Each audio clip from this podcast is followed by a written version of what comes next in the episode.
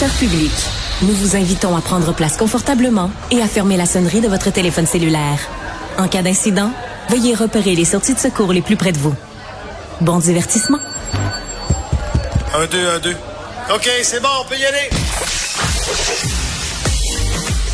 Sophie Durocher.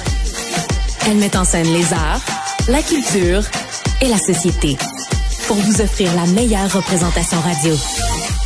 Sophie Durocher. Tout un spectacle radiophonique. Bonjour tout le monde. Ah, voilà, je ne m'entendais pas. Petit problème technique, c'est de ma faute. Bonjour tout le monde. Très contente de vous retrouver. On va commencer cette émission avec un sujet qui n'est pas facile, mais qui est important. Comme beaucoup de sujets importants, si les sujets importants étaient faciles, mon Dieu, ce serait euh, un, tapis rouge pour notre métier. Mais non, il y a des sujets difficiles qu'il faut aborder. Il faut les aborder de front, et c'est ce que fait ma prochaine invitée, Ingrid Falaise, Ingrid Falaise pardon, que vous connaissez bien sûr comme comédienne, mais de plus en plus, vous la connaissez comme documentariste, je dirais même comme militante pour les droits des femmes. Bonjour Ingrid. Bonjour Sophie. Écoute, euh, tu sais quoi, j'ai une bonne nouvelle pour toi. Tu vas avoir, tu vas avoir le temps de parler parce que récemment, tu t'es fait euh, couper le sifflet couper la parole lors de la soirée des Gémeaux. Est-ce qu'on peut prendre un, petit un petit deux trois minutes pour revenir là-dessus? Tu devais présenter avec Léa Clermont-Dion la section documentaire aux Gémeaux, et puis est arrivée l'affaire Guillaume le Métis-Vierge. Euh, comment tu t'es senti sur scène ce soir-là? Ben, c'est sûr que nous, on avait euh, répété en après-midi, donc on savait ce qui s'en venait. Et euh, lorsque Guillaume est arrivé sur scène, bien évidemment, c'était impromptu, c'était improvisé. Donc, ça nous a euh, un peu déstabilisé, bien évidemment, parce que nous, on allait mettre en lumière le travail des documentaristes qui restent souvent dans l'ombre.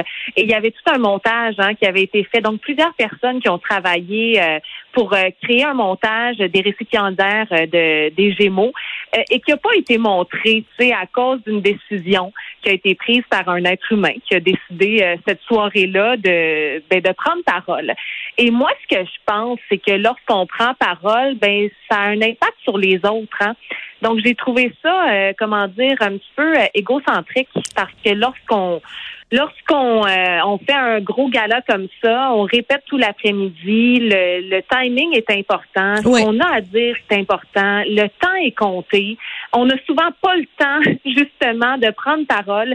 Donc euh, c'est sûr que quand on décide de ben, de faire une éruption dans un show comme ça, ça a des conséquences puis ça laisse euh, des séquelles malheureusement. Donc je trouvais très important la prise de parole de Léa Clermont-Dion que j'ai repartagée. Euh, moi, j'ai parlé à Guillaume le lendemain. Il, m'a appelé pour s'excuser. C'est bien évidemment, il savait pas ce qui s'en allait interrompre. Il savait pas qu'on avait ce segment-là. Mais Bon, c'est un choix qu'il a fait et malheureusement, ça a eu des répercussions. Je pense par contre qu'on en a assez parlé là, puis qu'on peut passer à un autre sujet. Je comprends. Ben écoute, je, je l'apprécie, mais moi j'avais envie de, de t'entendre euh, là-dessus euh, parce que bon ben j'étais aussi au Monde à l'envers vendredi et en entrevue. J'ai vu prendre des notes aussi. J'aurais bien aimé voir tes notes. ben c'est parce qu'on savait qu'on allait devoir réagir à l'entrevue, puis je me disais ben c'est important quand on parle justement de prise de parole de pouvoir citer mot à mot ce que les gens ont dit. C'est pour ça que les gens m'ont vu prendre euh, des notes. Mais euh, donc, il s'est excusé euh, auprès des documentaristes, sans vous nommer, vendredi. Toi, tu considères donc après ces excuses de vendredi et le fait qu'il t'ait parlé qu'on on, on, peut tourner la page maintenant, et c'est ce qu'on va faire à l'instant, Ingrid. La chaîne de télévision Investigation a annoncé le retour de ta série Femme, je te tue pour une deuxième saison. Ce sera donc, euh, ce seront huit épisodes de 30 minutes. Ça va être en janvier 2023. Les tournages sont déjà commencés, Ingrid? Oui, oui, oui, ils sont déjà commencés. Il nous reste deux épisodes à tourner. Je pars demain à Toronto d'ailleurs pour deux jours pour tourner euh, euh, le septième épisode. Donc, je suis là-dedans depuis euh, plusieurs mois. C'est la deuxième saison, fort importante. Elle a eu une des, grosses répercussions. Puis je suis contente de ça. On m'en parle à tous les coins de rue. C'était le show numéro un à investigation, donc une série originale d'investigation. Show numéro un contre tous les contre les, les true crimes de ce monde.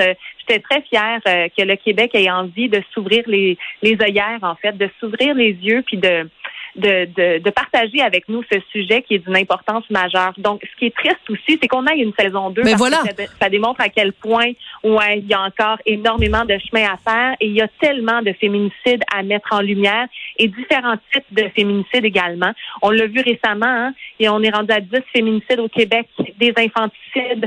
On a eu euh, tout récemment, samedi et dimanche. Moi, j'ai le cœur à l'envers par rapport à ça. Donc, on doit continuer à prendre parole, à dénoncer, à mettre en lumière les failles du système judiciaire, les failles de notre société, mais aussi euh, pour qu'on les oublie jamais, ces femmes-là. Ça nous concerne toutes et tous. Hein. Ça pourrait être mon histoire, la sienne. Personne n'est, euh, aucune femme est complètement comment dire, à l'abri, en sécurité, à l'abri, en sécurité, malheureusement, parce qu'un féminicide, c'est un homme qui se donne le droit de tuer une femme parce qu'elle est femme. Alors, je pourrais sortir dans la rue et me faire assassiner parce que je suis femme.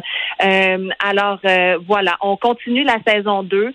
C'est prenant, c'est difficile. On a un angle différent aussi. On ajoute euh, des survivantes de féminicide, euh, des enfants devenus grands qui sont survivants, euh, qui sont survivantes en fait, et des enfants devenus grands aussi qui ont vu leurs parents, leur mère, leur grand-mère se faire assassiner brutalement devant leurs yeux. Alors, vous comprenez que c'est une série qui est totalement bouleversante tu es une super bonne intervieweuse, Ingrid. C'est pas la première fois que je vois des documentaires où on te voit justement euh, aller chercher euh, les gens. Comment tu fais pour euh, ouvrir ton cœur de cette façon-là, recueillir des témoignages, puis rentrer chez toi après sans que ça vienne complètement rebrasser ton histoire personnelle, puis aussi t'empêcher de dormir la nuit? Ah ben ça m'empêche de dormir. Je fais des cauchemars. Ça m'empêche pendant plusieurs journées, voire des semaines, voire des mois. Euh, bon, des mois, c'est un peu beaucoup là, c'est mais ça va toujours rester marqué euh, autant pour moi que pour l'équipe. On ne sort pas indemne des entrevues de femmes je te tue. Chacune de ces femmes là, chacune de ces familles là, chacun des parents, chacun des enfants survivants, euh, ça me ça me bouleverse profondément et on les amène avec nous. Euh, ça rebrasse pas mon histoire à moi parce que ça fait longtemps, ça va faire au-dessus de 20 ans maintenant. J'en ai parlé, j'ai brisé le silence, j'ai sorti toutes les boules d'émotion. C'est comme si elle m'appartenait plus et elle appartient au public. Maintenant, moi, j'aime l'humain profondément. Je me branche dans leurs yeux, je me branche dans leur cœur, je me branche dans leur horreur. Puis, je trouve que la mission va tellement plus loin que notre petit à nous. Et euh, c'est pour plus grand que qu'on fait ce, cette série-là et ce métier-là aussi. Alors, euh, c'est là-dessus que je me branche, en fait, pour continuer. Et, euh, et comme je le disais, j'aime profondément l'humain. Alors, euh, j'aime ces gens-là, puis on continue à s'écrire après, puis ils restent imprégnés. Donc, c'est impossible d'être insensible, au contraire. Puis je me rappelle à certains moments, là, toute l'équipe au complet, le lendemain, on déjeunait ensemble, puis on se racontait nos, nos cauchemars qu'on a fait. Parce que c'est des, tu sais, quand on regarde ça, la télévision, là, souvent, c'est de la, ok, c'est de la fiction. Ces histoires-là, on les amènerait à l'écran, à l'écran, pardon, puis on, on y croirait pas. Hmm. C'est des 80 coups de couteau, c'est des lambeaux de chair qui restent. C'est des, imagine 80 coups de couteau sur une petite fille de 5 pieds 1, là il reste pas grand-chose, tu sais. C'est des horreurs. Ben, ça se passe, pour vrai, chez nous. Donc, c'est ça qui nous qui nous donne euh, le, le, moteur pour continuer, c'est que ce sont des humains, des vrais gens, des humaines, et c'est pas de la fiction. Puis il faut utiliser la, la télévision pour faire œuvre utile en fait, puis ouvrir les yeux. Ingrid, euh, je pense qu'on va être nombreux à faire des cauchemars ce soir après euh, ton entrevue. Euh, je te souhaite de bons rêves quand même ce soir. Puis je te remercie surtout de faire, comme on dit, l'expression consacrée, œuvre utile avec ta série Femmes, je te tue. Puis merci aussi à toutes les femmes et tous les, les enfants devenus grands qui ont accepté de témoigner. Parce que ça, ça prend du courage en tabarouette aussi, ah hein, de témoigner dans un... grand courage. Oui, parce que ben c'est c'est c'est risqué puis d'aller retravailler tout ça c'est pas évident. Donc merci à toi, merci à tous ceux qui témoignent.